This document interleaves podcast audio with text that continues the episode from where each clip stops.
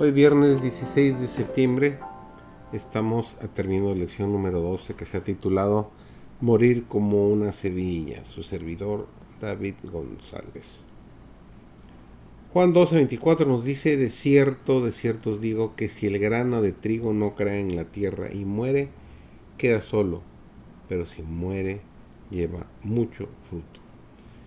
En nuestro mundo y en nuestro tiempo la palabra sumisión suena dura e injusta pero no es así como lo entiende la Biblia cuando dice que debemos someternos a Dios. Es una sumisión a la persona de Dios y consiste en abandonar nuestro humanismo por su santidad y abandonar nuestros sueños para adoptar sus planes. Amy Carmichael sugiere que otra palabra para ayudarnos a entender la sumisión es aceptación. Parece que las malas connotaciones que tiene la palabra sumisión dentro de nuestra cultura han hecho que resulte muy difícil aplicar su significado e importancia a nuestra vida. Como resultado, creo que no hemos logrado captar lo que está en el corazón mismo del discipulado, el llamado a nuestra propia crucifixión. Pero todo discipulado verdadero comienza con la muerte, una muerte a la que voluntariamente cada uno de nosotros nos sometemos. El proceso de llegar a ser nada delante de Dios es el proceso de morir. Jesús describe este morir como lo que le ocurre a la semilla. Ya lo leímos en Juan 12:24. De cierto, de cierto digo, que si el grano de trigo no cae en la tierra y muere, queda solo, pero si muere lleva mucho fruto. Cuando Jesús se refiere a sí mismo como el grano que muere, invita a sus seguidores a experimentar la misma muerte si alguno quiere venir en pos de mí, nieguese a sí mismo, tome su cruz y sígame. Nos dice Mateo 8:34.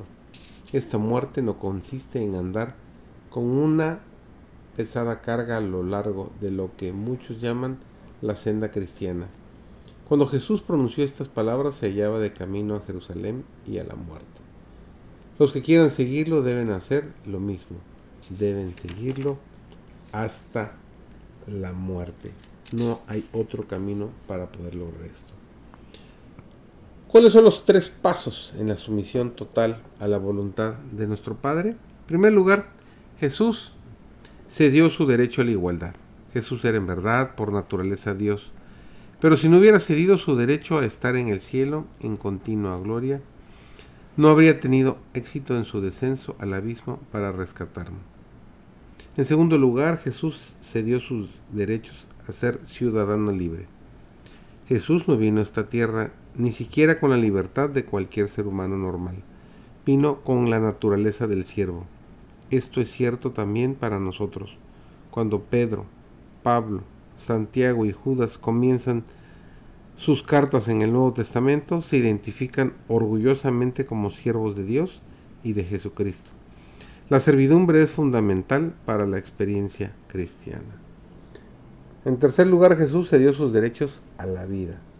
Jesús no podía llevar a cabo su misión si hubiera permanecido vivo. Se requería su muerte y muerte de cruz. Este proceso de morir es un juego de azar sagrado. Jesús nos llama a arriesgarlo todo sin ninguna garantía específica en cuanto a los resultados, excepto la promesa general que nos dará vida abundante. Pero como tenemos temor a aportar nuestras ambiciones y sueños sin que Dios nos dé una visión clara del camino por adelantado, nos volvemos, por lo general, reticentes a jugar. Muere por Cristo.